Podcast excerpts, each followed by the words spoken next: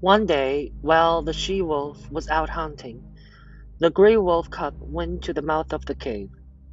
He looked out at the world for the first time.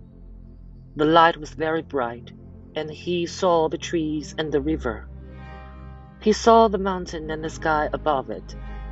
At first he was afraid, and the hairs on his back stood up.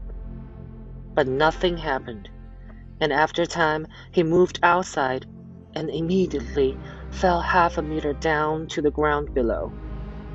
He hit his nose on the ground and cried out. Then he fell down a hill. Over and over he went until at last he stopped. For a minute or two, the grey cub was afraid to move. He sat and looked around him.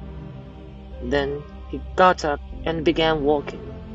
He walked into things or fell over them, and he hurt his feet on stones and his head on trees.